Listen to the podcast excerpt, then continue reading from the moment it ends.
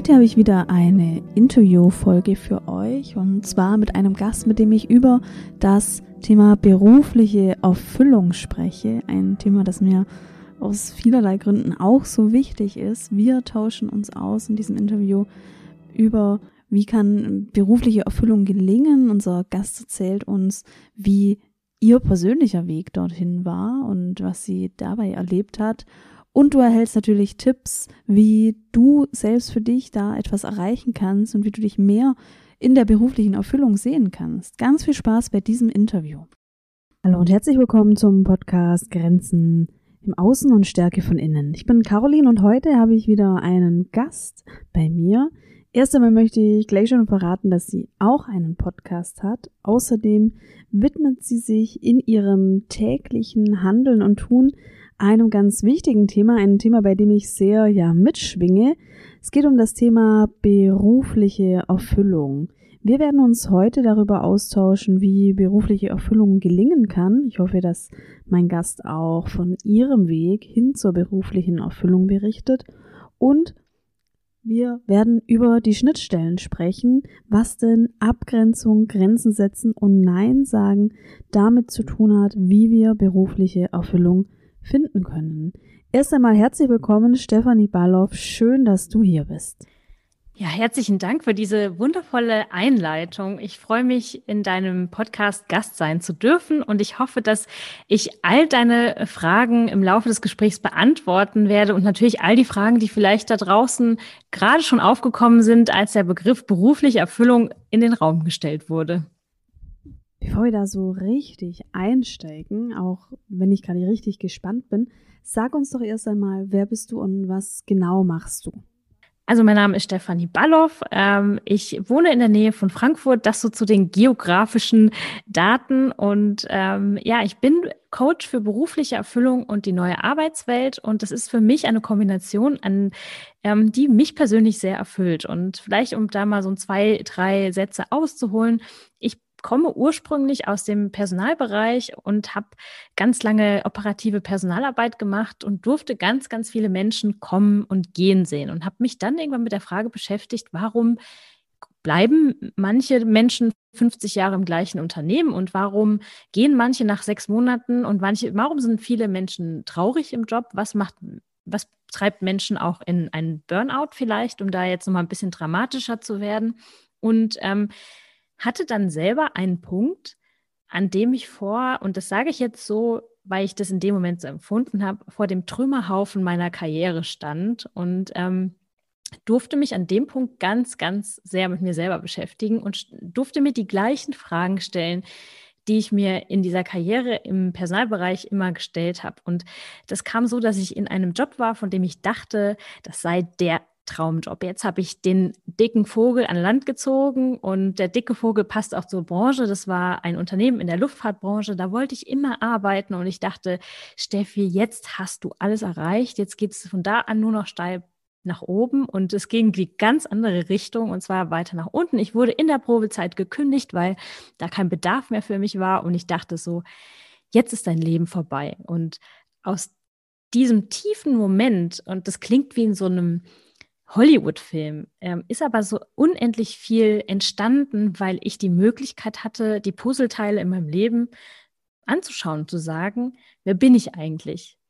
Und äh, habe für mich festgestellt, und da kommen wir zu dem Thema von deinem Podcast, da gibt es auch ganz viele Sachen, zu denen ich Nein sagen muss, damit ich mich weiter bewegen kann, damit ich nicht festhänge. Und wir sprechen da ja nachher nochmal genauer drüber.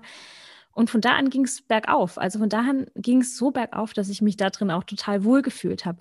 Ich habe für mich erkannt, wer ich bin und ähm, habe ähm, nebenberuflich eine Ausbildung zum systemischen Coach gemacht und habe da für mich auch gelernt, uns beeinflussen so viele Systeme, uns beeinflusst zu, vor allem das Familiensystem, in dem wir leben.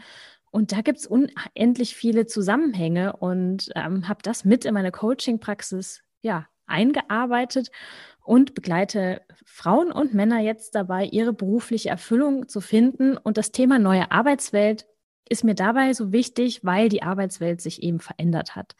Wir leben nicht mehr in der gleichen Arbeitswelt wie vor 20 Jahren. Und die Schnittstelle, an der ich mich bewege, guckt zum einen in die Arbeitswelt, weil jeder Mensch kann wissen, wer er ist, kann wissen, welche Talente er hat, aber wenn die Arbeitswelt nicht die Möglichkeiten bietet, dann ist, sind die Leute auch verloren.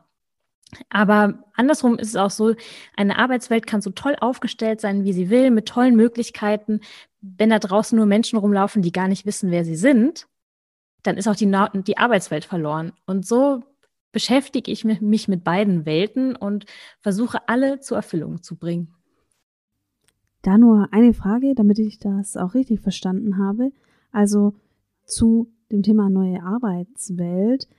Einerseits setzt du an den Punkt an, Menschen für die neue Arbeitswelt zu befähigen, also Menschen auch in die Kraft zu bringen und an ihre Potenziale. Und andererseits bist du auch tätig in dem Bereich, in dem du Unternehmensstrukturen auch so in anpasst und Unternehmen berätst, diese gelingend auszuführen, diese gelingend zu gestalten.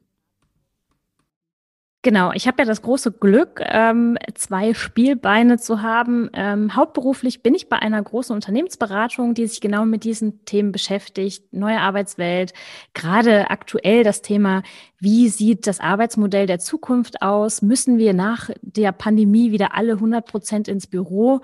Äh, kurzer Spoiler, das wird wahrscheinlich nicht mehr so sein. Ähm, aber wie muss die Arbeitswelt der Zukunft einfach aussehen? Und mit diesen Fragen beschäftige ich mich hauptberuflich und ähm, darf das dann auch mitbringen in meine nebenberufliche Coaching-Praxis. Das ist natürlich einfach eine geniale Kombination. Also sowohl mit äh, Spielbein, Standbein, also mit beiden Beinen bewirkst du ja etwas sehr, sehr Gutes, etwas sehr Nachhaltiges in der Arbeitswelt. Ja, das äh, befruchtet sich gegenseitig. Natürlich bringe ich auch das, was ich in meiner Coaching-Praxis lerne auch mit in meine hauptberufliche Tätigkeit. Von daher, ja, ich meine, wenn ich von Erfüllung spreche. Beim Vorbereiten auf dieses Interview ist mir eine Frage gekommen, die ich dir sehr gerne stellen würde. Und zwar auf einer Skala von 1 bis 10, wenn 10 die absolute berufliche Erfüllung ist. Wo würdest du dich jetzt in dem Moment einskalieren? Ähm, spontan ist da eine 8 hochgekommen.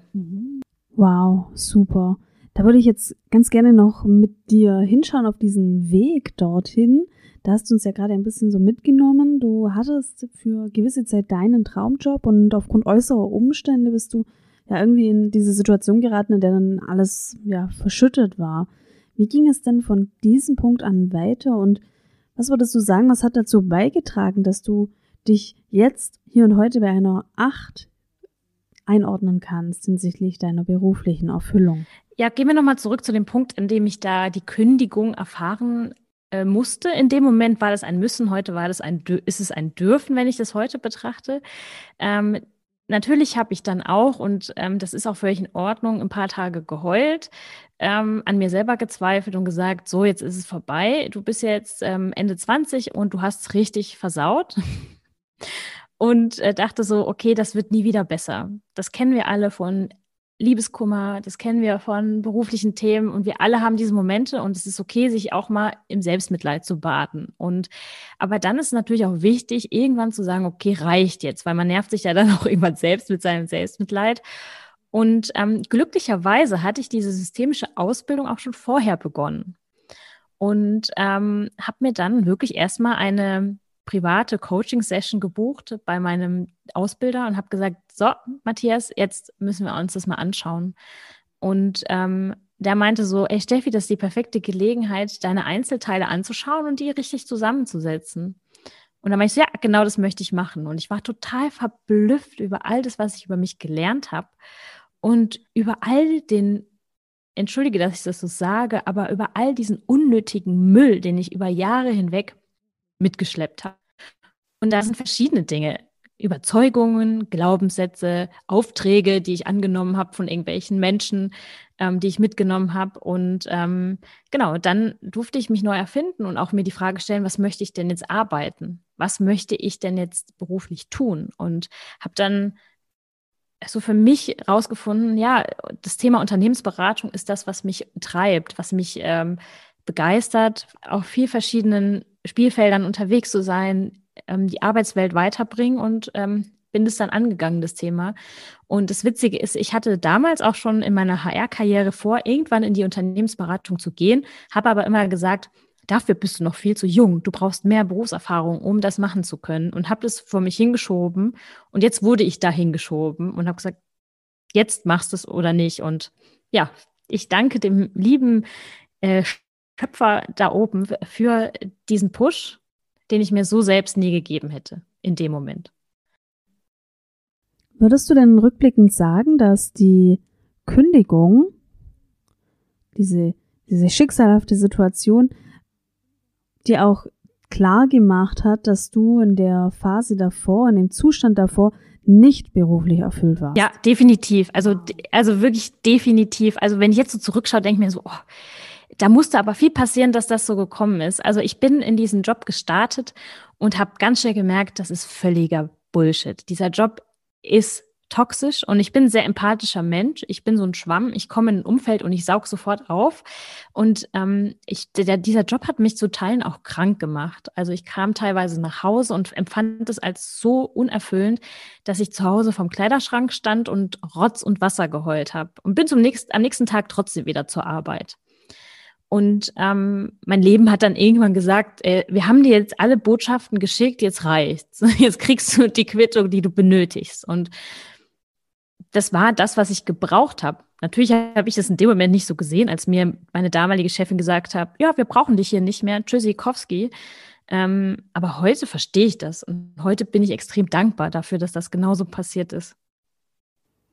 Das war tatsächlich auch so mein erster Gedanke. Manchmal sind wir ja auch so gefangen in Situationen. Wir funktionieren dann einfach nur. Wir erlauben uns dann nicht, ähm, unzufrieden zu sein oder das auch auszusprechen, geschweige denn Konsequenzen zu ziehen.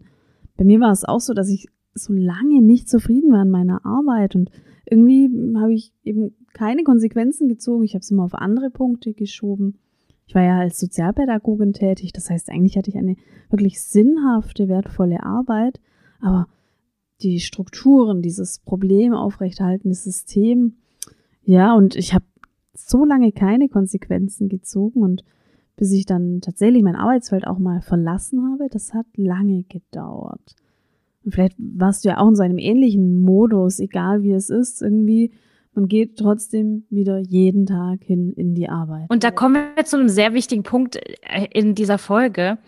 Ich wollte meinem Umfeld was beweisen.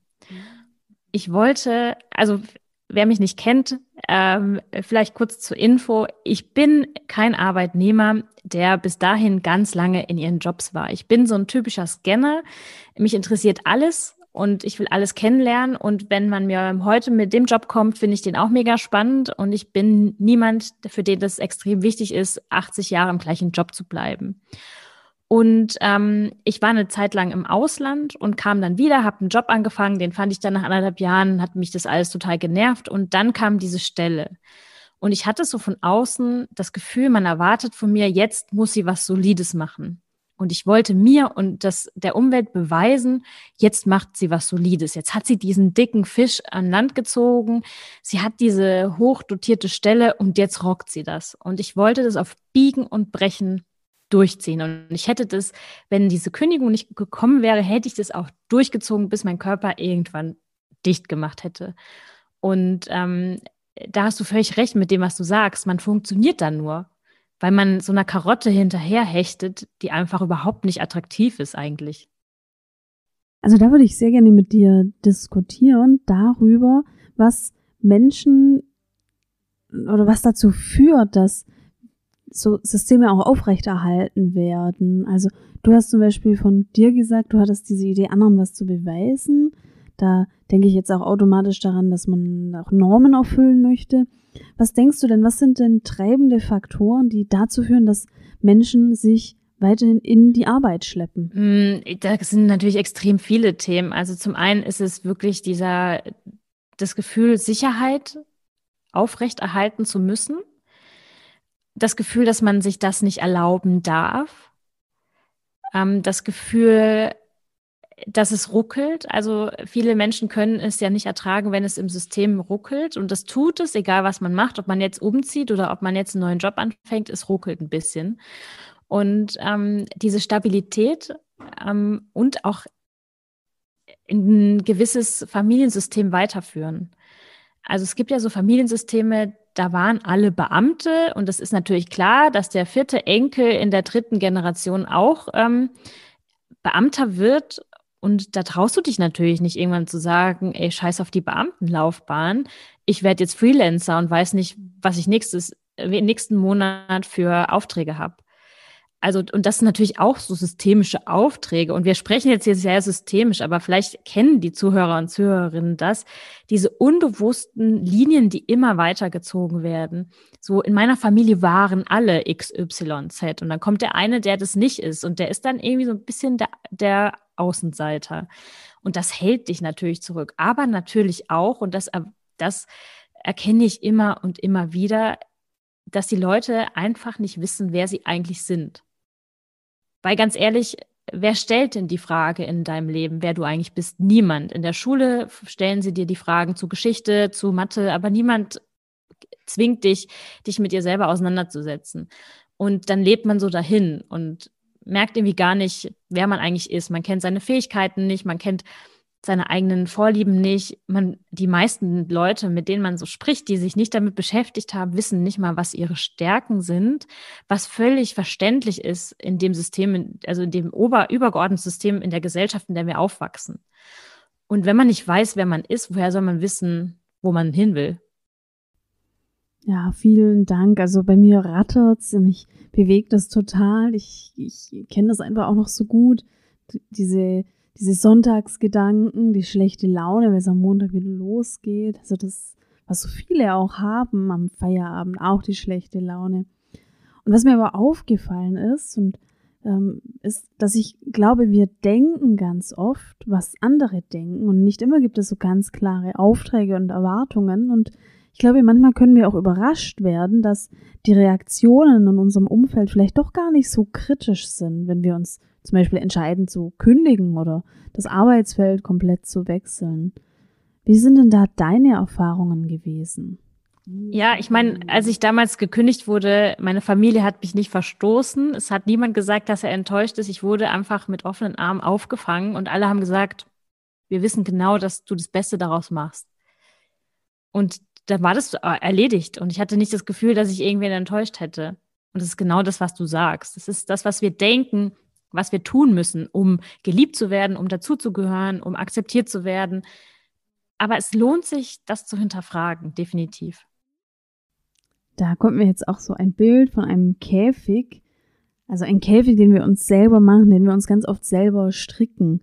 Vor allem wir Frauen, wir haben ja auch so diese Tendenz, im Außen zu sein. Was könnte man jetzt denken über uns? Was wir dann für Vermutungen haben, Hypothesen, was sein könnte. Und dadurch schränken wir uns selber so ein. Und dabei vergessen wir so oft unseren Kern anzuschauen. Und das ist so wichtig, dieser Kern in allem, was wir machen und wollen. Und an dem Punkt könnten wir jetzt auch in die Schnittstelle gehen. Was würdest du denn sagen? Was sind denn die wichtigen Bezüge zu beruflicher Erfüllung und dem Weg dorthin, zu Abgrenzung und allgemein, wo siehst du die Schnittstelle zu den Themen Abgrenzung, Grenzen setzen und Nein sagen? Ja, ähm, ich gehe da sehr gerne in drei Schritten vor und das klingt jetzt total reißerisch, aber ich nenne es so ein bisschen die DNA-Methode und es ist jetzt weniger biochemisch, als es klingt. ähm, das heißt, das D steht für, wer bist du eigentlich? Das ist der erste Schritt. Das ist das allererste, was ich mit meinen Coaches anschaue. Das fängt an und das ist natürlich auch immer abhängig vom Coachee. Da ist natürlich der Prozess gehört meinem Coachee. Aber zu schauen, was ist der rote Faden im Leben? Was hat dich als Kind begeistert? Was ist es, was, äh, was ähm, du als deine Talente und Stärken siehst? Und dann natürlich auch die Frage, Mensch, du bist ja nicht ohne Grund bei mir. Du bist beruflich irgendwie unzufrieden. Wie würde denn dein perfekter Tag aussehen? Also wie würde der aussehen im Job? Wie würde der äh, privat aussehen? Wie würde der häuslich aussehen? Wie würde der komplett aussehen? Wir brainstormen dann gemeinsam, wer wärst du eigentlich? Also wer möchtest du sein? Also da kommen Coaches zu mir, die sagen, ähm, Steffi, ich wäre gern selbstbewusster. Ich würde meinem Chef gern öfter mal die Meinung geigen, weil der geht mir nämlich richtig auf den Senkel. Und dann stelle ich natürlich die Frage, na, was müsste denn passieren, dass in dir diese selbstbewusste Person hochkommt? Und da kommen wir zu dem N im DNA und zwar das Nein. Nein heißt Nein, weil zu allem, was wir in unser Leben ziehen wollen, gibt es irgendwann dieser, diesen Moment, an dem wir Nein sagen müssen. Es ist nicht nur wichtig, Ja zu uns zu sagen und zu sagen, ey, ich bin so geil und ich kriege alles, was ich haben will, sondern auch zu sagen, nee, und weil ich da so sein will, muss ich Nein dazu sagen. Und das schauen wir uns auch an. Das sind so extreme Glaubenssätze.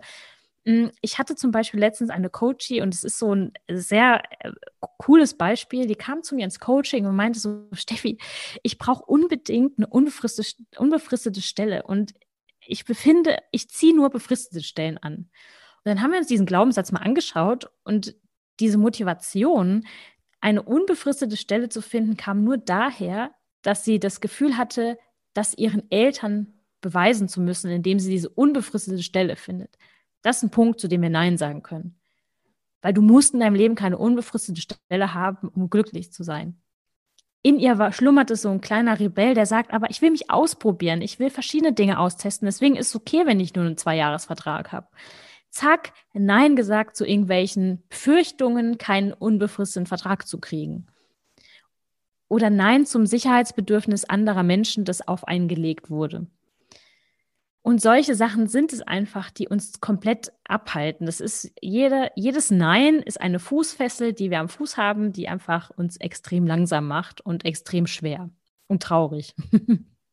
und ähm, das ist ein extrem wichtiger Punkt und das vergessen die meisten.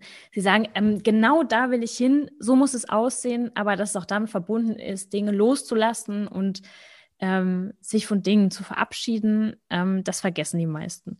Und das A in DNA, nur um das Ganze schnell zu vervollständigen, steht einfach darin, dass natürlich jeder theoretischen Phase von Selbstfindung natürlich auch die Aktion, die Umsetzung folgt. Natürlich muss ich das dann auch übersetzen. Wenn ich selbstbewusster sein will, was muss ich denn dafür tun? Brauche ich vielleicht noch ein Training? Ähm, will ich einmal am Tag das üben irgendwo? Ähm, und das ist die Umsetzungsphase. Aber wie gesagt, das Thema End, da kommen wir auch zur Schnittstelle zu dir. Das ist so unendlich wichtig, ähm, weil du wirst dein Leben lang nur getrieben, wenn du dich von diesen Dingen treiben lässt. Da fällt mir auch gerade eine weitere Schnittstelle auf bei diesem D, bei dieser, bei diesem Blick auf die Person und auf die Stärken. Da hast du ja diese besondere Brille der persönlichen, beruflichen Ressourcen und all das ist ja diese wertvolle Kernarbeit. Und da habe ich auch eine Vermutung, können wir gerne darüber sprechen, ich könnte mir nämlich vorstellen, wer an diesem D so viel arbeitet, also wer so ein klares Selbstverständnis dann auch entwickeln kann, das kann ich, das möchte ich und das ist mein perfekter Tag. Dieser Person könnte es doch möglicherweise auch viel leichter fallen, Nein zu sagen, Nein zu Glaubenssätzen, zu, zu äußeren Strukturen, die dem eigenen Kern eben nicht entsprechen. Was ist da deine Einschätzung? Definitiv. Das macht es extrem nicht extrem einfach. Das wäre jetzt, ähm, das wäre jetzt zu krass ausgedrückt. Aber natürlich, wer weiß, wer er ist, der weiß auch, wer er nicht ist. Und Teil der Arbeit äh, im Kern, du hast es so schön als Kernarbeit äh, betitelt, ist auch das Thema Werte. Und ich wünschte mir so sehr, dass in unserem Schulsystem dieses Thema Werte aufgegriffen wurde. Und ich wünschte mir so sehr, ich hätte das Thema Werte früher für mich erkannt. Denn Werte sind ja die Dinge, ähm, die uns Energie geben, die uns antreiben. Das sind diese unbewussten Handlungsmuster, nach denen wir handeln. Und das Thema ist, dass wir Werte dann erst merken, wenn sie verletzt werden. Und wenn wir aber nicht wissen, was unsere Werte sind, fühlen wir uns irgendwie immer ausgebremst, wir fühlen uns immer verletzt und wir haben keine Ahnung, warum. Und wenn ich aber meine Werte kenne, dann fällt es mir viel einfacher, für diese Werte einzustehen. Also ich habe da immer das Beispiel, ähm, einer meiner Kernwerte ist Kreativität. Und ich habe mich vor einem Jahr in einem Projekt erwischt, wo ich zwei Wochen lang nur Excel-Tabellen bearbeitet habe. Und ich habe mich irgendwann gefragt, warum bin ich so müde den ganzen, ganzen Tag und warum bin ich so genervt? Natürlich, weil das, was ich getan habe, komplett gegen diesen Wert gegangen ist.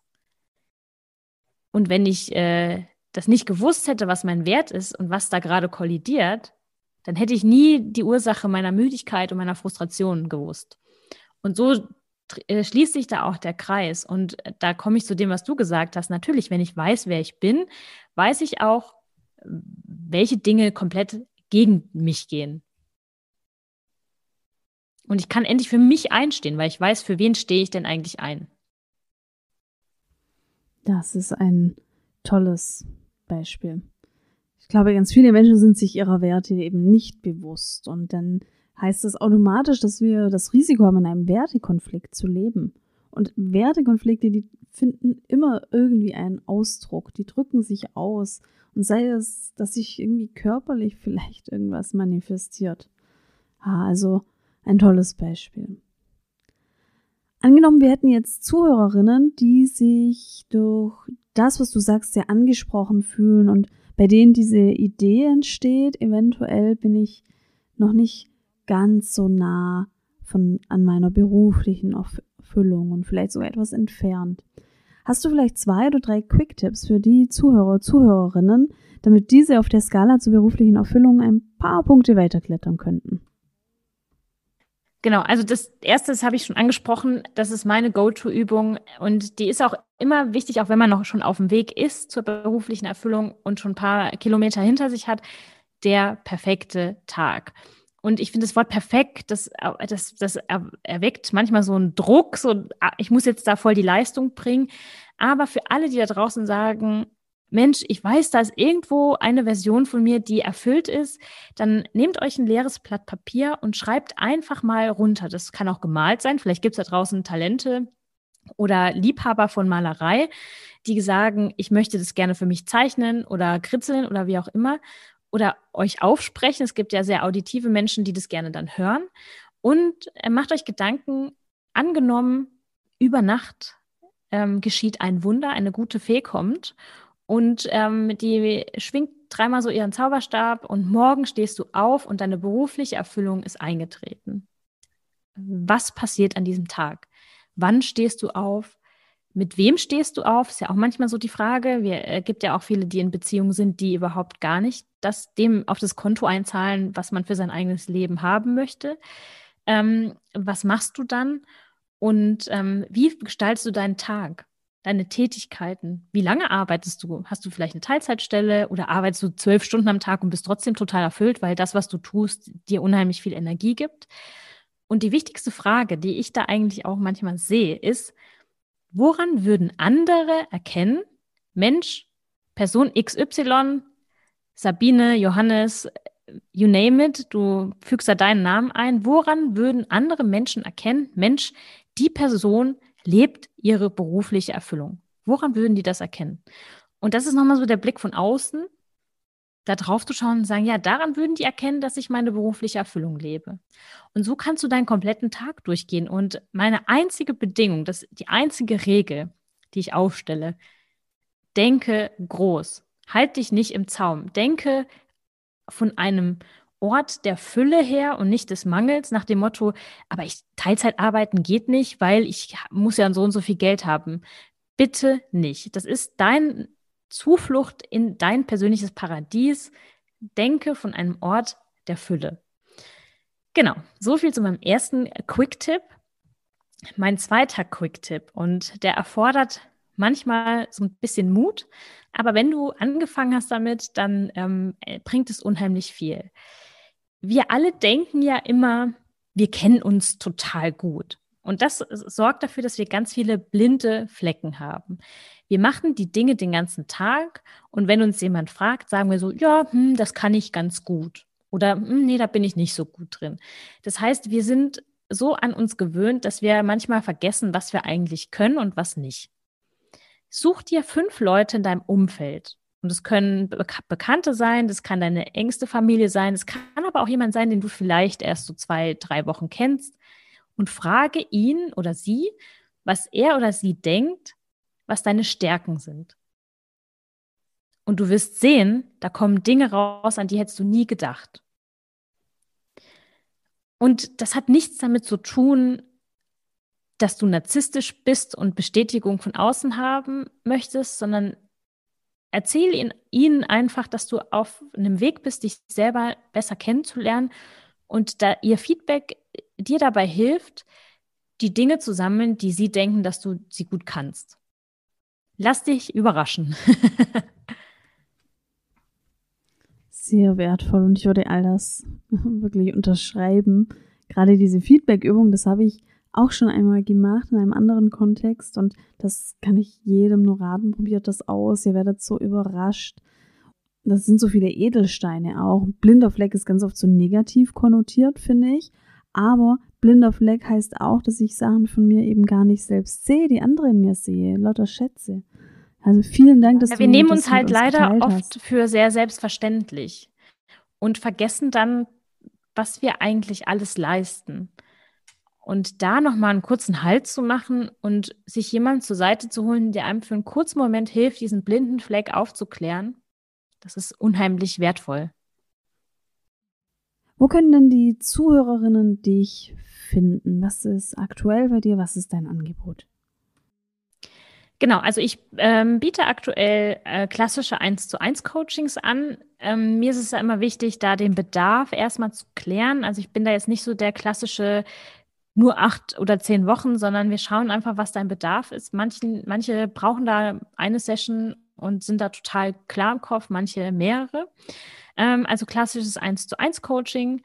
Dann habe ich, wie du eben schon erwähnt hast, auch einen Podcast. Ähm, der nennt sich Nein to Geil. Ähm, ich glaube, der Name ist da auch Programm. Und da gibt es wirklich alle zwei Wochen mittwochs äh, tolle Tipps und tolle Interviews mit Menschen, die ihre berufliche Erfüllung auch gefunden haben. Und das ist wirklich ein sehr schöner Weg, sich inspirieren zu lassen. Und das heißt nicht, dass man es eins zu eins auch so umsetzen muss, sondern das sind alles Menschen, die einen ähnlichen Weg gegangen sind. Und das finde ich total spannend. Und ich liebe jedes Interview. Und es soll jetzt auch gar nicht egoistisch oder selbstverliebt sein, sondern ich habe so viel Wertschätzung all diesen Menschen gegenüber, die ich da interviewe. Und deswegen möchte ich, dass so viele, Menschen, viele Menschen wie möglich diesen Podcast auch hören. Und ich bin natürlich auch bei Instagram zu finden. Ähm, und da ja, teile ich Tipps und Tricks rund um das Thema berufliche Erfüllung. Und ich teile da auch ganz viele Katzenbilder. Äh, Alle Links, die du genannt hast, packe ich natürlich auch für euch in die Show Notes. Danke, liebe Stefanie, danke für dieses Gespräch, für deine Worte, für die Schilderung deines Weges, die tollen Tipps. Es hat mich wirklich sehr gefreut, dass du hier dabei warst und ich hoffe, du kannst noch viele Menschen und Unternehmen begleiten hin zu ja, erfüllender Arbeit, erfüllende Arbeitsstrukturen. Vielen Dank. Ja, vielen Dank äh, für deine Arbeit auch. Ich habe es ja vorhin schon mal kurz gesagt, ich verfolge dich ja auch so ein bisschen bei Facebook und ich liebe die Art und Weise, wie du Menschen begleitest, äh, wie wertschätzend du da unterwegs bist und deshalb äh, großes Kompliment an deine Arbeit und vielen Dank für die Einladung in deinen Podcast. Vielen Dank, dass du dir diese Folge angehört hast. Ich hoffe, dir hat das Interview gefallen. Du könntest mich sehr unterstützen und dabei gleichzeitig auch deinen Teil dazu beitragen, dass die Idee des Podcastes, Menschen zu Grenzen zu befähigen, verbreitet wird, indem du mir eine Bewertung hinterlässt. Lass mir doch eine Bewertung da bei iTunes oder ähm, in welcher Podcast-App auch immer du eine Bewertung verfassen kannst. Das würde mich wirklich sehr freuen. Vielen Dank schon mal im Voraus und wir hören uns bald wieder.